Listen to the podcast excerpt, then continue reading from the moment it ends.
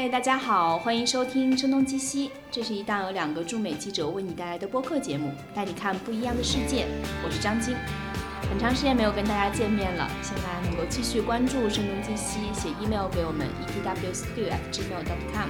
也可以在微信公众号上找到我们 etwstudio，在新浪微博上我们则是声东击西 etw。今天我们请到的是戴显静，他刚刚出版了一本书《Whatever New York》，呃，翻译成中文是叫《无论纽约》。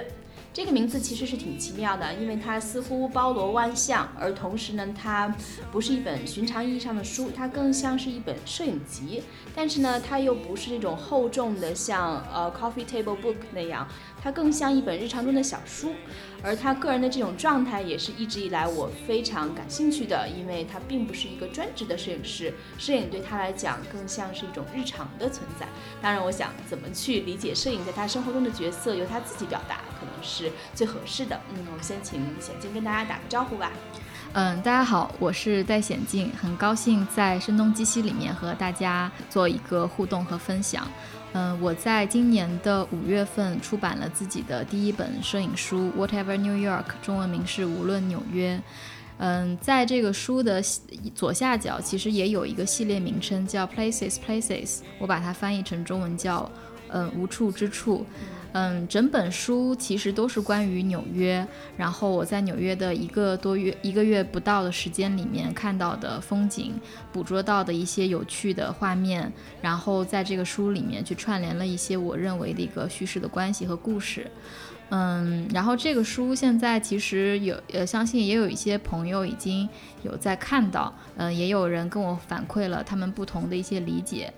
嗯，然后我自己觉得是说，今年我终于把这件事情给实现了。今年的确对我来讲，因为做书这件事情其实也不是说，嗯，刚刚萌生的想法，但是一直我觉得在做这件事情的时候，总是会去考虑说能不能做到那个完美的状态，然后。自己做的这本书会不会满意？所以呢，就一直迟迟的也没有去动工。但是呢，其实从纽约回来的这一两年的时间里面，这些照片其实会在不定期的范围内时间里面，我会经常去重新去梳理它。然后今年相当于就是给自己一个交代吧，就终于把这个书做出来了。嗯。对，其实呃，我在纽约生活了比较长的时间哈，包括其实纽约它是一个永恒的主题吧。对作家、呃摄影师、对电影导演来讲，很多以纽约为题目的作文，无论是影像还是文字，关于纽约都是非常庞大的一个资料库。我换一个方式去表达吧，因为其实请那个戴眼镜来上我们的节目，我是有犹豫的，因为这个犹豫的原因不是在于说它很多内容不够有趣或者不够有价值，而但是我觉得摄影这个媒介的存在，它更多是非常视觉化的，它能不能通过声音的方式让大家能够呃理解到，或者说至少。感同身受到他想表达的一切，是我不是很有把握的，但是我可以描述一下我看到这些作品的感受啊，就是可能纽约对我来讲太日常了。因为很多时候，比如说我看到任何一个一张照片，我都能够立刻的知道这张照片是在哪里拍的，就是这种像是一种条件反射性的。当然，也因为纽约这个城市它本来有很多的特殊性，它很多东西存续在那里时间也比较久了，而且每一个东西的差异性都非常大，所以在某一个那些光和影的瞬间，那些事物本身的存在就会。像在这个城市上打了一个深深的标记，所以它每一个细节的存在感都很强，每一个细节都好像可以放大到反映出整个纽约的状态。呃，所以我看到那个显镜拍这些照片的时候，嗯，就像很多电影当中的一幕或者是一帧，呃，对我来讲就是凝固的那一个瞬间。它哪怕很多时候只是拍的一个建筑和是一个静物，但是它背后好像给人带来的情绪上的波动，让你可以想象当中发生的那些故事，是会让你在这张照片上，呃，停留很久，很对我很来讲很日常的纽约，以一个全新的方式去看待它。嗯嗯，对，其实嗯，怎么说呢？就是说，因为这本书里面其实只有纽约这一个地点，然后我我想就是很多。嗯人也会说，在很多旅游的杂志里面会去看到说一个专题，然后有不同人拍的这个城市的面貌。嗯，我其实自己，呃，为什么要把这个作为第一本？因为之前也一直有在回答，呃，这个问题，就当时在那个上海独立艺术那个出版展的那段时间，就是也有那种九零后的孩子，啊，不是不能说孩子，就是九零后的同学，然后或者说身边的一些好朋友会问我说，你为什么选择这个来做第一本？其实我想讲的是说，因为以前我也是在媒体工作，然后也做过旅行类的杂志，然后。我会发现说，其实，嗯，基于一个地点，比如说你到了一个陌生的环境，你看到了这个陌生的呃面孔，听到陌生的语言，在这样的过程中，很多人不自觉的会激发非常多的好奇心，在这样的陌生的里面，又在寻找那种共通的感觉，或者说抚慰你当时的一种孤单也好，想象中这个城市应该有的样子也好。呃，那在这样的过程中，我就觉得说，呃，为什么在旅游过程中拍的这种直接的摄影，它不能够，嗯，正式的去做成一本书？为什么说一定要说那个是旅游照，而这个就是所谓的摄影作品？所以我试图用这本书去，嗯，尽量的去，嗯，让更多人，不管是专业内的还是普通的大众，我们可以去探讨一下，嗯，这个命题。因为，嗯，我相信就是 Selina，就张晶现在就看这本书的时候，她的感觉是说，哎，既有相似的画面，或者说那个在纽约生活的场景，但是好像又有一些照片不那么像一个旅游的照片，不那么寻常，它有它的结构，有它的光影。所以其实我我我是觉得，可能在整个的我自己跟摄影的陪伴的过程中，我一直也受到一些摄影师的影响。比如说，我们现在其实身边很多朋友，包括我都很喜欢那位摄影师，叫 Alex Soss。嗯，他也是一个美国摄影师，然后他之前拍了一个很很知名的代表的系列叫《Sleeping by Mississippi》，然后其实他就是用八乘十的这种大画幅的相机，他开着辆车到了一个地方，然后去探索这个小镇，拍了当时的肖像也好，landscape 也好，去组成了这一个故事。在这个故事中，他肯定也有。嗯，它背后的含义，不管是关于政治的、关于社会的、关于他个人存在在这个世界里的很多反思等等，所以我觉得其实我自己本身容易被打动的照片，也都是这一类，它有叙事，但同时又是诗意的表达。我觉得在做这本书的时候。嗯，纽约又在我脑海中又重新过了一遍，然后这个就让我觉得，其实旅行的时间，很多人其实可能只是半个月、一个月，但是事实上，嗯，旅行真正的状态，它的时长可能会长的，可能会蔓延你一生。虽然我还不知道我我到死的那天还会不会想到纽约，但至少是说这个时长会一直伴随着你。就比如说我在纽约。我记得我连续三天的早晨去了那个大都会美术馆，因为它实在太大了，而且纽约基本上去看美术馆的这种门票基本上都是你自己来决定的，你可以给的多，也可以给的少，所以我觉得那个就像一个真实的美术课堂一样，你经常能够看到说欧洲的小学生或者说初中生或者说美国，他们都可以在那边直接的临摹，然后在这个环境里面，其实我就去了三次，然后我就会发现，其实旅行的过程。中我经常在美术馆里会做一些笔记，比如说看到这张照片，呃，这张画非常好看，然后拍了这个人的名字，什么时间拍的，叫什么。然后后来你真正的从这个陌生的目的地、旅游地，再回到你熟悉的生活的环境的城市里的时候，这些东西好像又离你远去了，它就像是一个硬盘存在在那儿，然后你也不知道什么时候才会去打开它。所以我觉得，可能当你又想再回顾它的时候，你又把这些东西慢慢的打开，然后我觉得这些其实它都是旅行的过程，就是它不一定说你在那个地方才是旅行，你离开了就不是旅行。事实上，本身旅行都不是目的地是最重要的，最重要的还是经历和体验，以及对你那时候当下它带来了什么样的补充。所以我觉得，可能我探讨的也恰恰是说。我们不是为了旅游杂志那些 tips、那些酒店、那些美食美酒，而是，嗯，我们在跟世界发生什么样的关系？而你那一刻的时候，你经历了什么样的事情？为什么选择那个地方？那个地方的陌生人又给你带来怎么样的感受？然后我记得就是我在，嗯，从美国回纽约回来的时候，我自己有更新过我的这个。呃，就是微信公众号。当时我就在想说，嗯，其实就是就是随着这种 iPhone 的这种，就是现在做的非常精良，就是任何一个人可能他跟摄影的这个门槛越来越低，摄影是非常普适性的，嗯，每个人都有权利。呃，有可能去拍摄一张好的照片。其实好的照片现在越来越多，但是我也我也会觉得，怎么能够把这种你当时的那种东西去表达？可能我就想着说，我一定要把它理成一一本书，翻书的感觉和你把那些照片，它就是像素化的东西，存在在你的电脑里面。然后你可能翻看它的时候，无非就是一个个 folder，你慢慢把它打开，但是它没有串联性。也许你可能还有的人还会回来做个 PPT，把它整理一下，但是那又怎么样呢？那还是放在那个里面，就是它不能够被更多人翻阅。也就是说，任何一个陌生人看了我这本书，他可能会去猜，哎，这个摄影师是一个什么样的人？所以我觉得这个也许是自己在跟世界对话的另外一种形式。嗯嗯。对，其实可能刚才也没有呃直接去交代，是呃戴眼镜他是二零一六年左右的时候到纽约进行了这个二十多天的一次旅行哈。因为我我觉得你虽然不是专职的摄影师，但是因为你一直都在呃处于摄影的这种状态当中嘛，就摄影是你的一部分。那我不知道像你去纽约的时候，你是非常有意识的，我就要拍这样一组照片呢，还是说你是在？一个探索的过程之中，就当时是一个什么样的契机？嗯，其实二零一六年的夏天，我是嗯，因为呃离开了之前那家媒体公司，然后基本上是想给自己一个 gap year 的时候，嗯，然后我也记得那个时候的状态，我发现其实人不在正常的这个工作的时候，反而还比正常的工作要忙，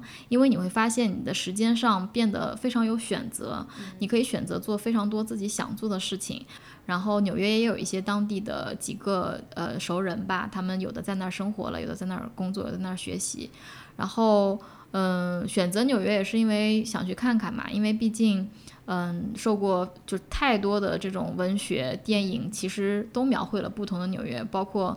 就是 Woody Allen，我也挺喜欢他的，就是曼哈顿那个电影，所以就是可能觉得那个也是一个文化的整个的一个世界的中心吧。嗯，所以我觉得我愿意花这么一个月的时间到那里去去待着。你刚刚的那个问题，其实就是也不是说我当时去我就自己想策划一组照片，甚至是说还要做一本书，而是说到了那儿，因为摄影本身就是我在很多的嗯一些采访里面，或者说跟别人交流的时候也讲，其实摄影跟我用文字表达一样，它是我一种表达方式，它已经融入在我的很多的日常里面，因为我有非常多便利的可能性，就可能 iPhone 也可以拍，可能胶片也可以拍，可能数码也可以拍，在这样过程中。我当然知道，说去纽约，我肯定能拍到我想要的一些照片，因为事实上它的复杂性、它的结构、它的人，包括说出现过那么多有名的摄影师，Robert Frank 呀、美国人啊，这些其实都是摄影史上非常经典的东西。嗯，然后我觉得我没有刻意而为之，而是说我本来就要拍东西。嗯，拍东西就像你去一个地方必须得买瓶水、买买买买包烟，然后买件衣服一样，所以我觉得就可能就就自己去拍了。然后拍的过程中，你还是会发现，你追、你找、你捕捉的一些这个片段也好，人的状态也好，你想要的那种城市的感受也好，你会发现，嗯，等等到你回来再整理它的时候，你会发现，不管你是在日本还是在欧洲，甚至是在熟悉的上海，你会发现。嗯，你拍的那个东西可能就是你的一个语言的表达，然后地点在表面上看上去都不一样，可是你把这些人如果全都换掉，把风景换掉，你会发现它表达最后的那个含义和那个情绪和那个状态其实是一致的。这也是为什么说这本书我给它命名了叫 Places Places。第一个 Places 我想把它当成一个动词，就是把自己安置在一个地点里，而中文的无处之处就是说。地点又重要，它又不重要。重要的是说，因为它陌生，它会给你带来非常多刺激；而不重要的是说，你不管走访走了多少个地方，可能它嗯的形态、国家的文化不一样，但是你会发现世界的趋同性还是非常强的。嗯嗯，整个的这种照片其实拍的是比较的日常化的。而当中我看到有很多都拍的是人的背影，嗯，我不知道你是不是对这个拍摄人的背影有一种 迷恋，嗯，是这样，就是因为我因为我的身高一米六左右嘛，然后呢，我其实会发现，我每一次到德国、荷兰或者说美国这样的地方，美国可能还好一点，因为毕竟美国的人口种类非常非常多。我会发现，我本身就是因为第一是单一个人的行走的状态，那你自然你可能不会。嗯，让自己变得特别的，就是显眼，甚至是说说话很大声，因为没有人会跟你交流。然后你在，而且而且第二就是说曼哈顿密集程度非常高，所以说基本上你一出去，就是周围的这些语言，甚至说那些救护车的声音，我到现在都记忆犹新。我觉得我每天一出去都是推开就像一个世界一样，就是推开门就是世界，就是你能听到非常多的语言在你周围那个盘旋。然后我为什么拍了很多背影？是因为我我自己对纽约的理解，嗯，第一我一直是住在曼哈顿那个区域，曼哈顿其实非常贵。第二，我我对曼哈顿理解其实是还蛮蛮势利的，就是不管是我在住酒店的时候，还是说我在一个公园待着，听周围人可能去描绘他的生活的时候，你会发现纽约其实，嗯，精英的人也非常多，当然普罗大众也很多，但是你会发现说。大家在这个地方看似去寻找所谓的那个自由，因为 American Dream 当然不是已经已经已经是个陈词滥调了，但事实上每个人到纽约都有所图，嗯，他可能是说，嗯，比如说图的是可能一个社交的圈子，可能图的是更好的一个世界的眼光，嗯，所以其实每个人感觉都在追寻自由，但是其实每个人也。并不自由，然后我觉得就是大家都在拼命的去追赶一样东西，嗯，甚至是说我我为什么会对背影着迷，是因为大家走路都特别快，嗯，如果你你走得慢一点，你甚至都感觉会被后面这个人要要要 push 上来，所以我我会感觉到每一个人好像心里都怀着一个向往的东西，对，但是事实上，嗯，每个人又很疏离，嗯，因为。就是就是之前，比如说咱俩，我记得之前还聊天聊到关于现在人的这个亲密度的建立，就会你你会发现，越是发达的地方，越是这种都市化程度很高的地方，其实。之间的信任，之间的沟通非常快速，嗯，又非常脆弱，所以我觉得就是对于这种背影的描写，就很像我自己去感受到的这个城市的感受，就是可能没有那么多人用正脸跟你在打打微笑打招呼，因为节奏太快了。第二就是，也可能就是身高上，我本来就。相对而言，亚洲女孩子身高本来就比较可能小小一点，所以我看到的那些背影也都带有一些仰角的镜头。为什么就是做两本封面嘛？我的封面有黄色的和蓝色的，黄色的那个封面其实是没有人的，是在那个有一有一些椅子，然后远处的那个呃焦点是那个呃阳光下大概四五点钟太阳微微落下来的时候的那个。自由女神的像，就是它就像一个 symbol 一样，在这个画面里面，而前面的这些椅子是非常 contemporary 的这种设计，然后周围其实是非常多的人，有的人在结婚拍婚纱照，有的人在躺在地上看书，有的人在嘻嘻哈哈，在在吃在吃什么各式各样的垃圾食品，很多。但是我在那一刻没有人的时候，我突然觉得在嘈杂的过程中，就是。大多数时候都是在嘈杂的过程中找到那一刻片刻的宁静，这个其实正是纽约人每天生活的那个状态，日常，最日日常的状态。而另外一本蓝色的封面，我选择了一个一个看上去可能快六十多岁的一个老头，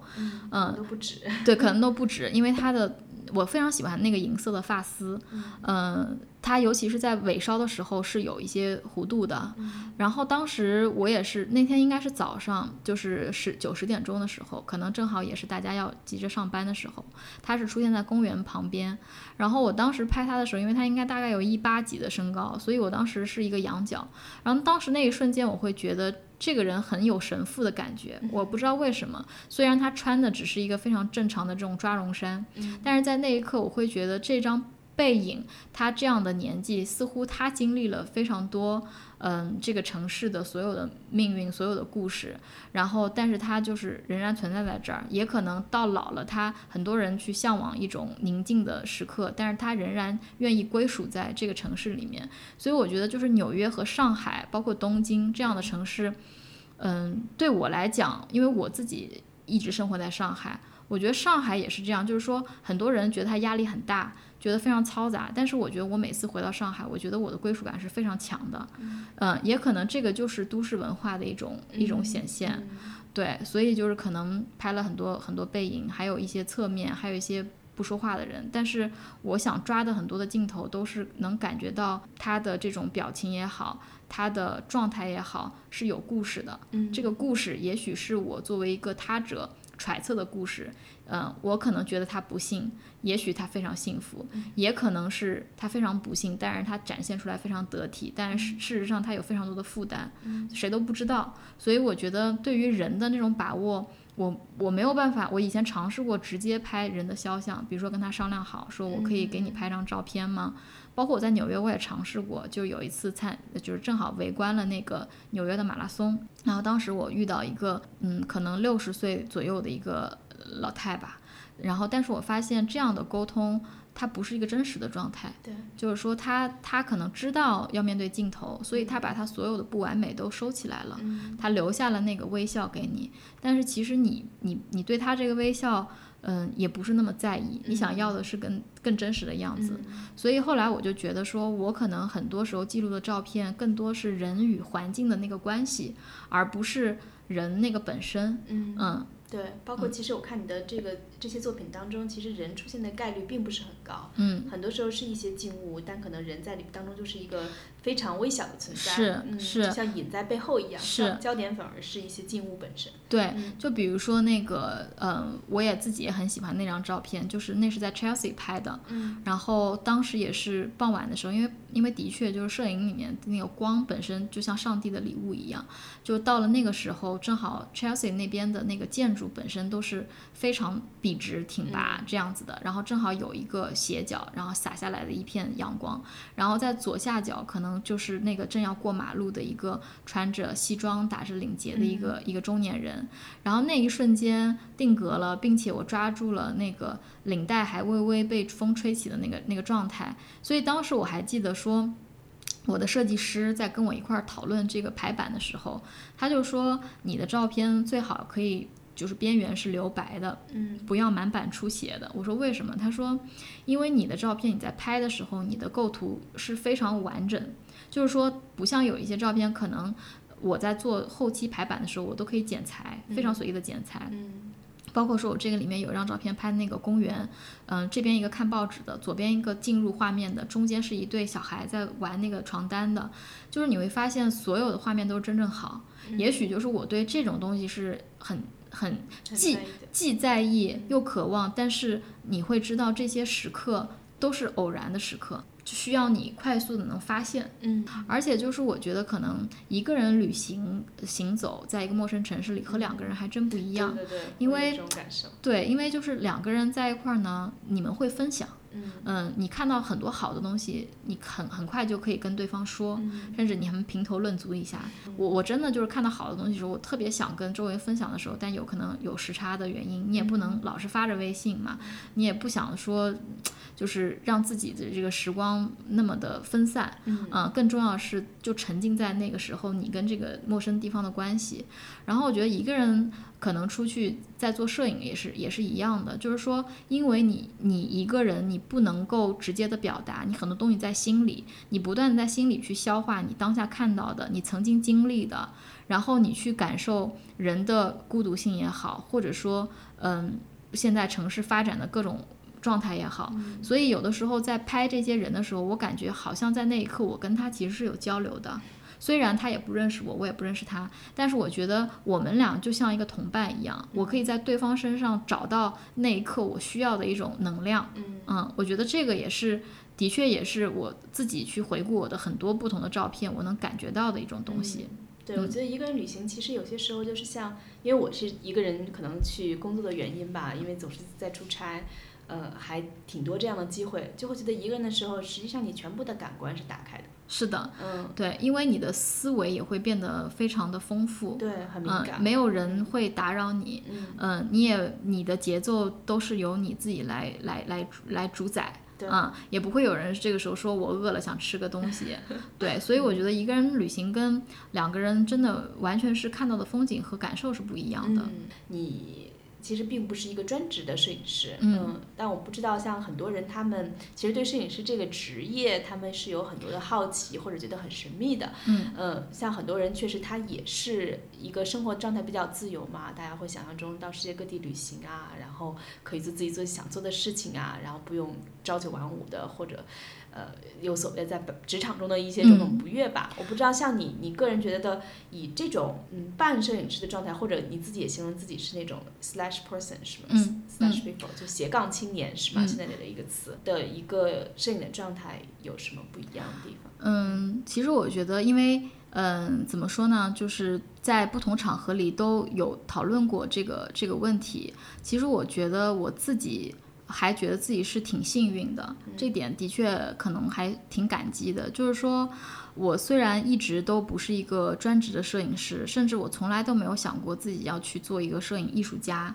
嗯，但是就是从学，因为我大学学的就是跟影视方面有关的，它是跟画面、跟审美一直有息息相关的部分。到后来工作一直在嗯生活和时尚生活方式类的这种杂志，然后做了很多摄影师、设计师、艺术家的一些采访，所以其实对于视觉的这种刺激和爱好，它一直是伴随，基本上七八年的时间都是这样的。然后我其实拿起相机从大学就开始拍，但是呢，我一直都没有觉得说我我自己是个摄影师，直到直到有一天是我我好像记得是一一年还是一二年，我记得当时好像是自己用 iPhone 拍了一张在越南的一张照片，然后然后有一些摄影。圈儿的朋友就说：“哎，他说你这个拍的挺好的什么的，那可能在这个过程中被认可还是挺挺重要的一轮。也许正是因为不同的人都跟你 say yes，然后你自己也觉得的确印证了说是拍的还挺好的，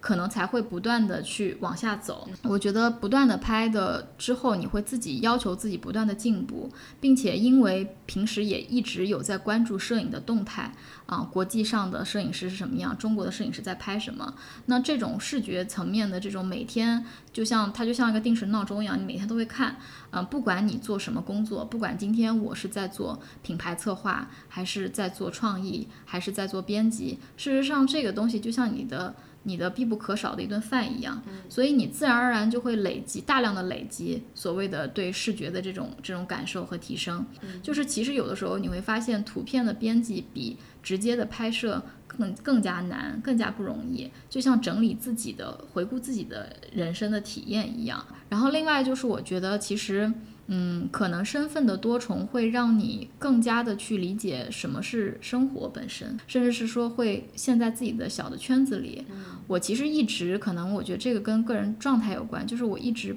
不想去，嗯，在那个小的圈子里面去去自嗨。嗯，我更愿意还是说去接触真实的生活。或者真实的不同的人，然后在这个过程中去界定自己是谁，自己能干嘛。然后摄影，我觉得它就是一个补充，并且我的很多摄影都是在路上的时候的状态时候的拍摄，也就是说，那个就是我的一篇表达，也可能今天你的表达是回来之后写了一篇非常好的文文字文本，或者说旅行的游记，但对我来讲，可能是所有的图片它都是文本。有些人说我要专注，我要专注，但是有的时候的一些专注其实是一种偏执，所以我觉得可能还是要了解自己的取舍是在哪儿。那我觉得这个东西反而我摄影上的敏感，或者说我摄影上的这种角度，也可以反哺到我的工作，而我工作面对的不同的环境、不同的人，可能也会对于我自己的理解产生推动。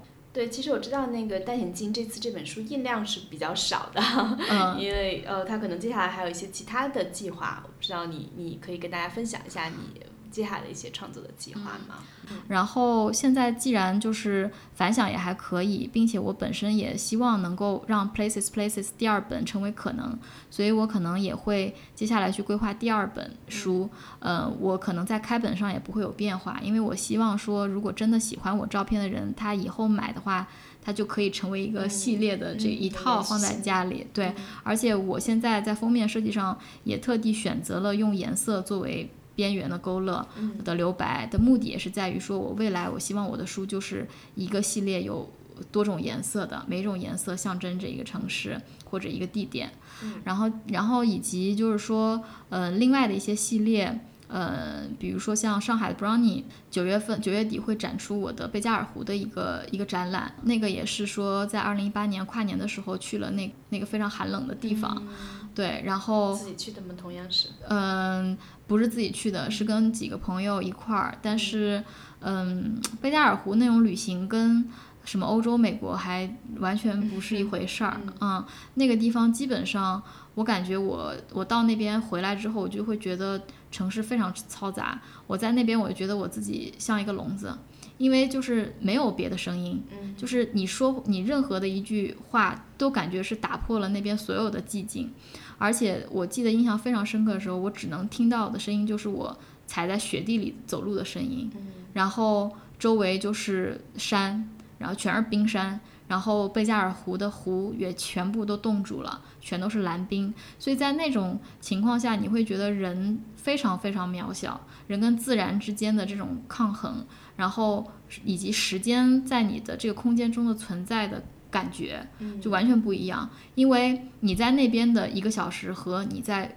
正常的，我们生活的城市里工作一个小时是完全感受不一样的。对时间的感受，时间的感受是完全不一样。时间和空间，你会觉得自己被真空了，放在一个没有什么人烟的地方。所以那组照片更多的其实，嗯，那个地点是我有目的而去的，因为我知道我想要拍什么样的东西，并且我一直对于这种比较极端的，嗯，画面我有一种渴望，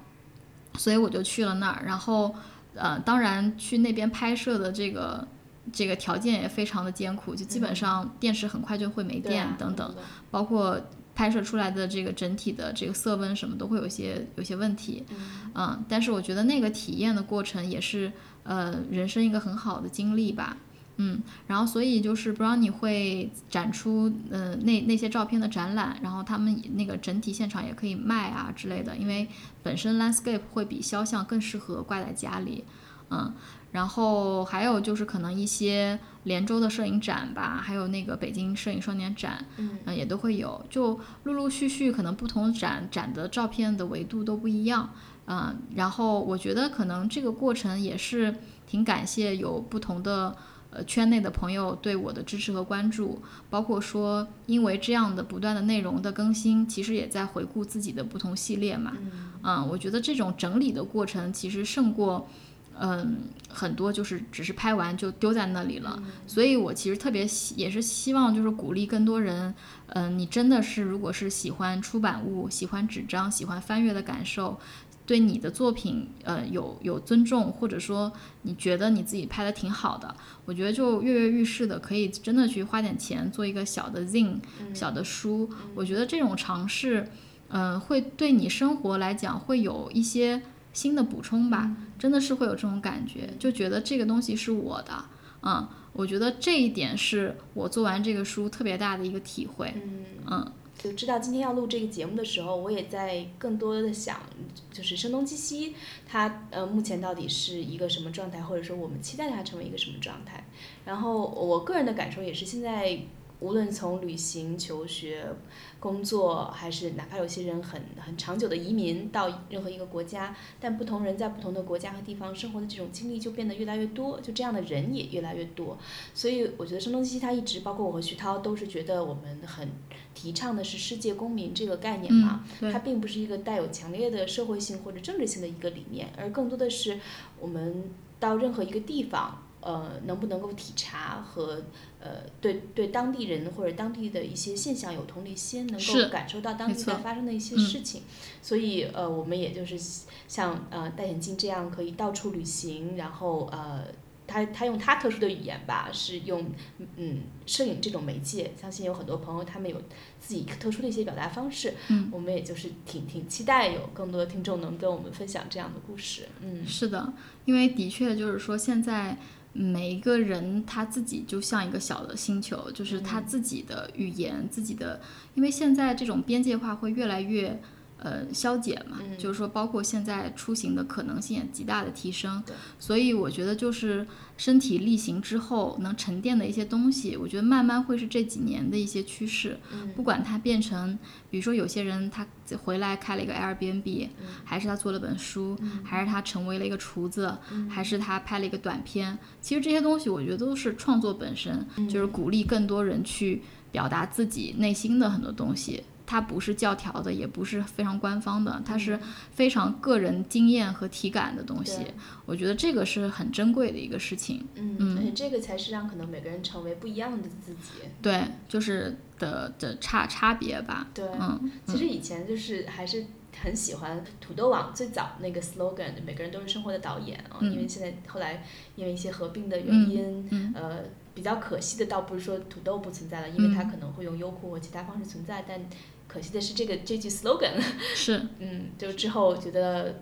没有看到比这个更理想的一个 slogan，是的其实还是挺挺挺奇妙的一个表达。对的，而且就是你会发现，还有一个就是我自己感觉，就是之前我不知道在哪儿看到的说，呃，人的生活其实就是不断的在打游戏，在在，然后你不断的在闯关，然后就我觉得这些东西就是就是你的一生，如果等到老了去回顾它的时候，我是希望说我回顾它的时候，每一个时间段，我可能都可以有索引的去找回到我那个时候的记忆，也可能照片是一种，也可能书是一种，也可能书信是一种，对吧？可能现在都没有人在写书信了，嗯微信，对对，所以就是我觉得还是想要有一些真实存在的这个这个东西吧。对，其实包括我觉得可能做书，或者说以其他方式把照片打印出来，或者做展览，很多时候是把生活快速的生活节奏放慢的一种没错方式，嗯，没错，很有意识的一种调整。我想刚才可能你想表达也对对接近于这种意思，是的吧是的嗯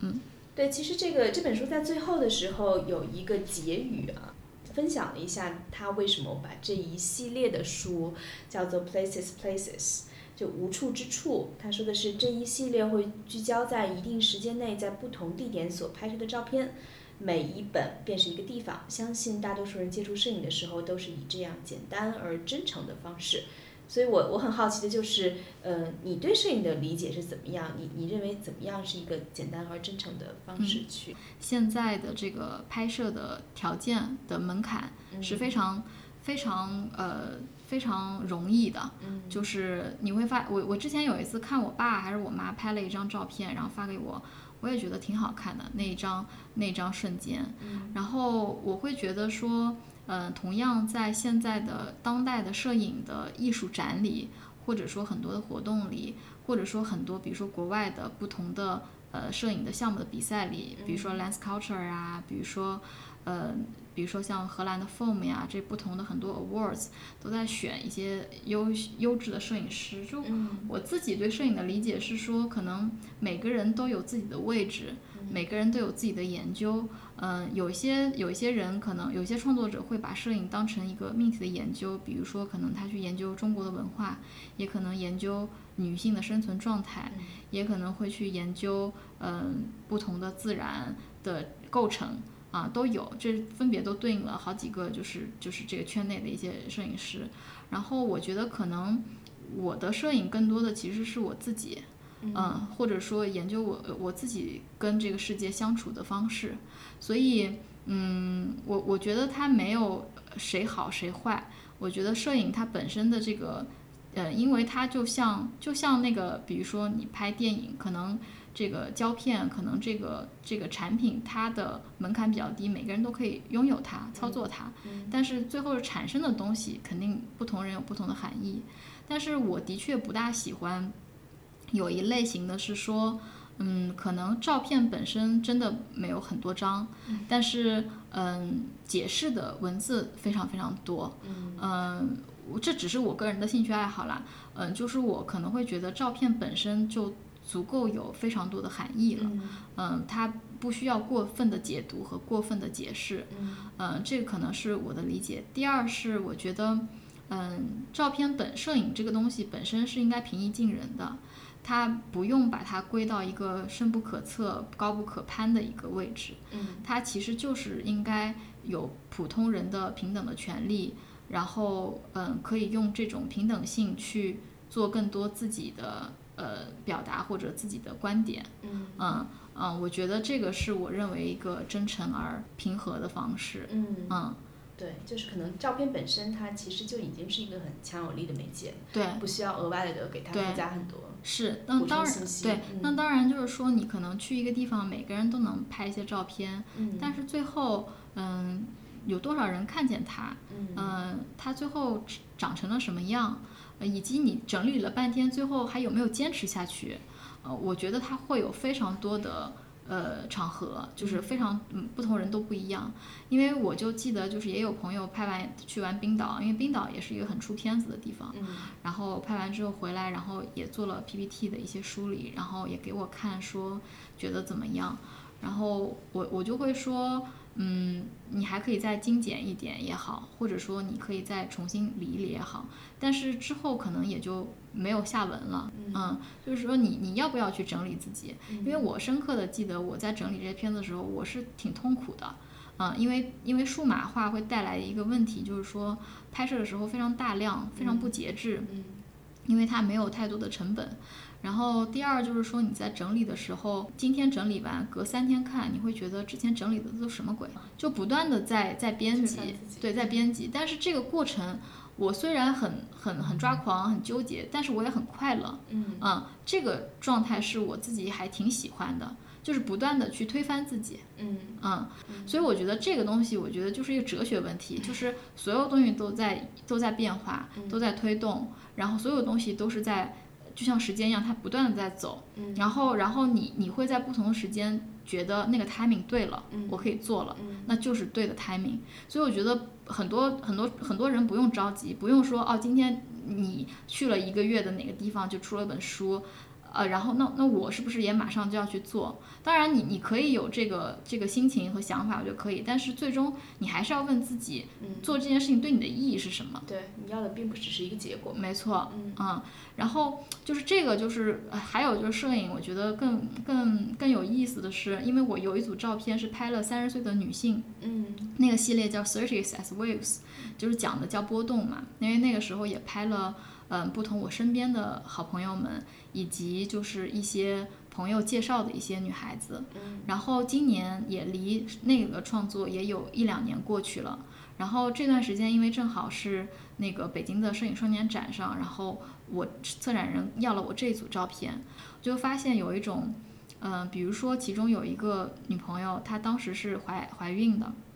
然后现在小孩子已经两岁了，然后自己的状态和那个时候状态也都不一样，包括我再重新去回听当时跟他对话中的录音，那个时候他就说我她在怀孕的时候思维是非常活跃的，然后能感觉到整个身体的一种变化，能感觉到小孩在肚子里面跟他的对话，就是非常敏感的。而现在当他有了孩子，他仍然保持一种敏感的，因为他也是一个创作者本身。嗯但是的确就是你会发现时间就显现在你眼前，从一个照片里的挺着肚子的一个肖像，到现在他站在我面前，他的小孩出现在他身边，所以我觉得这种的时间的愉悦的维度，用去照片去承载你对你的那种感触还是挺大的。嗯包括说，嗯，拍的另外一个女孩子，当时拍她的时候，她还在跟她男朋友，嗯，再去那个装潢她的新的家。到现在，他们也生了一个一个孩子，并且，呃，生完孩子之后还有点产后忧郁等等。所以我觉得这种这种事情可能是我喜欢的摄影的方式。嗯呃，也可能是记忆，也可能是时间。呃，就是这样的一个普通的东西，嗯因为我就记，就你就每个人都有小时候的体验，是说生下来就有全家福呀，就有爷爷奶奶的照片呀，然后等爷爷奶奶去世的时候，就还是有那些照片，所以我觉得这个东西是挺温存的东西。嗯，对，可能摄影我觉得它真的是挺难定义的，因为它首先像你说的，它可能是生活中的一种记录，嗯，第二它可能是跟旅行如影随形的，就跟旅旅行仅仅是捆绑在一起，嗯，对，然后它可能是你看到的。你所理解的一个城市的样子，也可能你只是一个游客，想拍一张游客的照片，嗯，但同时我觉得它可能摄影本身它也是，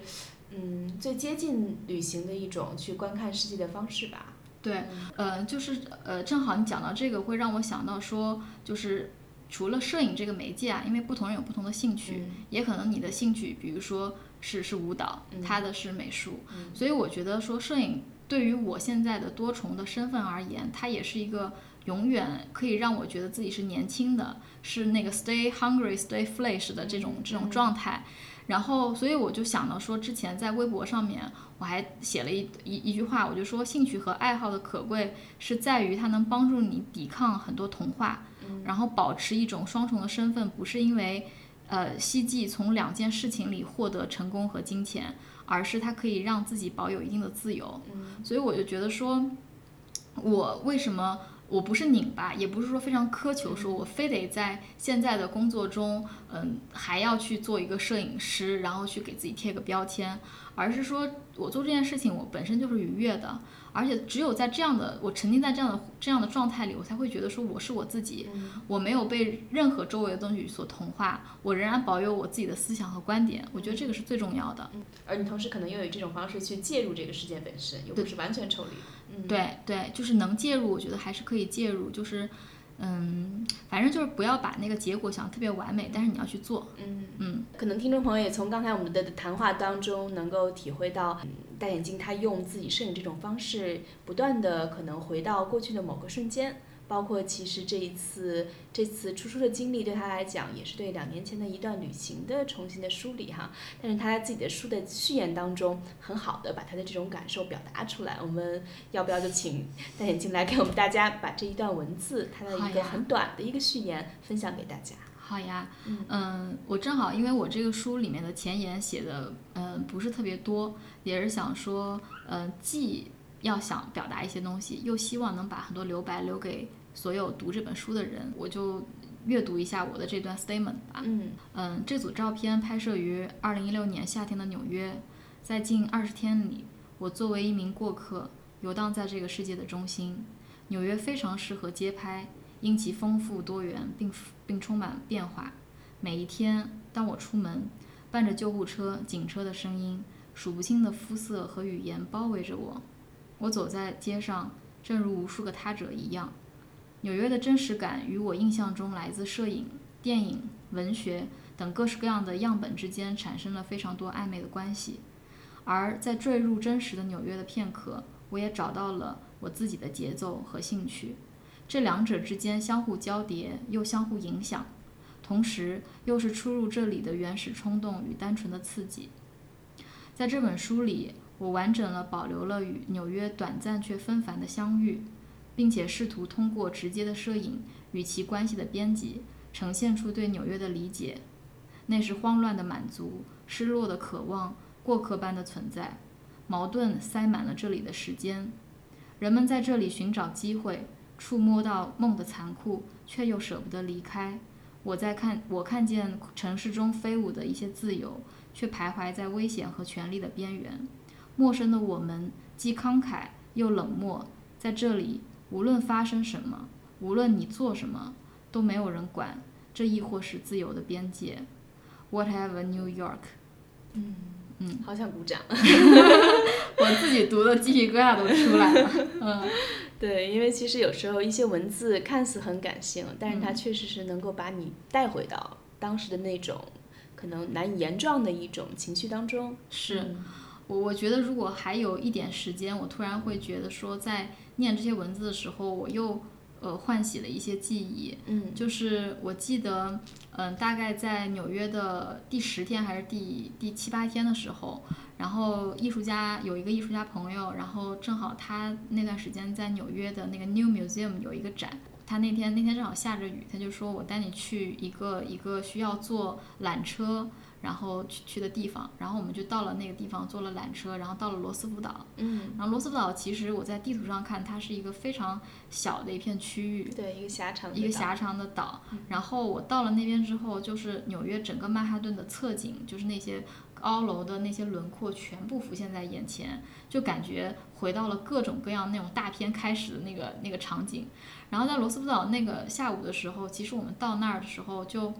嗯，还约了另外一个朋友，然后另外一个朋友就迟迟没有来。后来呢，他就打开他的那个 Twitter，还不知道是就相关的当地的一些这个 news 的这种 A P App，然后就发现说，嗯，当时纽约的某一个地铁正发生了抢劫还是什么样的事情。然后对岸的那个曼曼哈顿就一直在是警车环绕，然后当时我去的时候，二零一六年嘛，然后就是，然后包括说那个时候，我就记得我经过特朗普的那个大楼的时候，就门口都有一堆人在举着牌子，嗯所以所以对大选年那对对，所以就是现在回忆的时候，就你真的会感觉那个徘徊在自由和危险的边缘，就是这种这种感受。就也有可能，呃，我如果当时在曼哈顿的那个那个那个地方的时候，也可能我就正好能目睹了所有的。就是拿着枪呀，或者说城市中的一些这种事故，嗯嗯，就这种东西是我们在在现在这个地方是看不到的，啊，就是对于那种危险的好奇，可是又又害怕，然后作为一个也就是不是那个国家的人的这种这种像冒险一样的东西，对，正好你刚才也提到那个警铃长鸣的这个状态啊，嗯。其实我也想到，我刚到纽约大概第二天、第三天的时候，因为嗯。头十天大概住在朋友家里，还在找房子嘛，然后我说，呃，为什么这个城市永远有这么刺耳的警铃声？然后你可能每天早晨都会被这个声音吵醒，一天当中你会被它听到很多次。然后他又说，你不觉得这样很安全吗？嗯嗯，其实你之前当时对这个事情的理解是，你会觉得这个城市是不是很不安全，对吗？所以需要警车经常环绕，而且历史上又有这种九幺幺的回忆，让很多人挥之不去。但是你会觉得他们就会从另一个角度去看这个问题，其实也更多的说明它呃很多警力分布在周围，当然有一些警声，有一些我们听到的一些警鸣有可能是救火车的声音啊，是的不完全嗯都是警车的声音。对，但是你就会觉得这个城市就像你说的，它是可以存在双重理解的。是的，你可以认为它是最安全的、最危险的，或者最自由的，也是可能。当然，纽约并不保守了，嗯永远都不保守。对，但是它确实是是存在一个很微妙的边界，完全取决于你怎么去看待它。对，嗯，完全取决于你在那儿生活的状态，你是一个新来的人，还是一个你在那儿已经完全了解他的人，嗯，对对嗯，而且包括就是，我觉得纽约真的是挺奇妙的。我印象中，当时呃，加拿大鹅就是现在明白？中国人就是可能已经呃很多人都人手一件的一件羽绒服的加拿大的牌子，呃，他在纽约开旗舰店的时候，在 SOHO 苏荷区，因为他很长时间以来在加拿大，他相当于是在那种运动品牌的店里面，只是卖他的品牌，但他没有独立门店，所以他第一个门店开在纽约，这个也毫不为奇。但是他在开店的那一天，门口就有无数的那种环保主义者，然后每一个顾客只要走进那个店里的时候，那个环保主义者就会在门口非常声嘶力竭的去训斥他们。呃，只是因为他们可能加拿大鹅它，当然这个是存在争议的一个探讨哈，它的那个帽子周边那一圈的毛，有人说是用那种小狼的毛，就是有这样的一种争议。嗯但是你就会觉得这个城市很奇妙，一方面。即便在纽约，很多人都会穿加拿大鹅，因为它确实是很有效的抵御纽约冬天的极寒啊。嗯然后另一方面，它又有一个很大的宽容度，能让这些环保主义者们，呃，以各种方式去发出自己的声音和在抗议啊。包括其实最近是在纽约，我是看到，嗯。彭博它每年会有一个年会，因为九月份是联合国大会，就嗯世界各国的首脑都会齐聚在纽约，呃，而这个月的呢，同时是呃彭博就是以前任的呃纽约市长，应该名字通常用布隆伯格这个词，然后他也会像东道主一样的会召开这样的一个会议，所以各国首脑也会参加这个会议。但在这个会议上呢，他会提出很多关于气候变化的一个声明啊。种种，但同时也会有一些环保主义者对于这些，比如特朗普嗯。退出巴黎协定这些事情的一个抗议。但是就是你会觉得两种声音永远是可以并存在这个城市当中，嗯，这个真的是挺奇妙的，可能有一点点题外话了，一说我。特我特别嗯。理解，就是这种并就是并存性，嗯。所以为什么我在这个扉页说 be confident, don't worry, whatever，嗯。其实就是我我下一本就还有人问我说，哎，你下一本是不是换另外城市？叫 whatever 另外一个城市名字？我说不是，还真的就是因为我觉得 whatever New York 这个还真的就是是我想表达的那个东西，嗯。就是说它它真的就是有不不仅是双重的，我觉得多重的东西都在这个里面。嗯。嗯，然后呃，有钱的、没钱的、不同的种族的身份的，它都可以在曼哈顿的这个这个地方，权力的中心、自由就是所有的中心、世界的中心，嗯它都在这里面可以汇聚，找到自己的位置，对他总有一个自己的 position，、就是这种感觉。嗯所以就是就真的就是 whatever 了，嗯嗯包括今天其实跟你录节目之前，我也在想，就是虽然 whatever，就是你可以用任何的词去形容这个城市。但如果真正的让你选择一个词，你会选择什么？然后我我也想了挺久的，因为这个问题对我来说应该是存续很久的一个问题了。我想到的一个词还是流动。嗯，因为我觉得这个城市有人的流动，事情的流动，然后呃，它每一天都在发生。最新鲜的事情，因为很多人就问我纽约什么东西最流行。我说很多东西在纽约最流行，并不是因为它很好，嗯，是因为这个城市它永远在追逐新奇，没错，就是它会强调你这个东西是不是原创的，是不是比以往存在的一些东西有新意。嗯，只要你是足够有新意的，它可能就会足够流行。哪怕哪怕你觉得它非常的荒谬啊，就把一个 croissant 和 donut 弄在一起，就是做做成一个 cronut，对吧？这种东西你会觉得。它的存在好像就是你知道它不会存续太久，即便它再过火爆，但是在那一刻，大家会觉得它呃挑战大家对一些事情的想象，嗯，所以。我觉得流动，嗯，可能是我觉得对纽约一个一个象征。当然，我就看你的书啊，有时候感觉你是把这个流动的纽约有一些凝固的瞬间，嗯就那种关照还是挺挺有趣的。嗯，你刚刚讲到流动的时候，我就脑中想到了那个 Everything Will Flow，就是就是那首那首歌嘛，那个山羊皮的。然后我自己在你刚刚讲的时候，其实我想到了一个词，其实跟流动也很相似，就是追逐。嗯嗯，就是。其实，呃，你刚刚说的，他的这种对于很多新鲜东西的这种变化渴求、推陈出新的这种，其实也是所有的人来到这里都会去追逐一个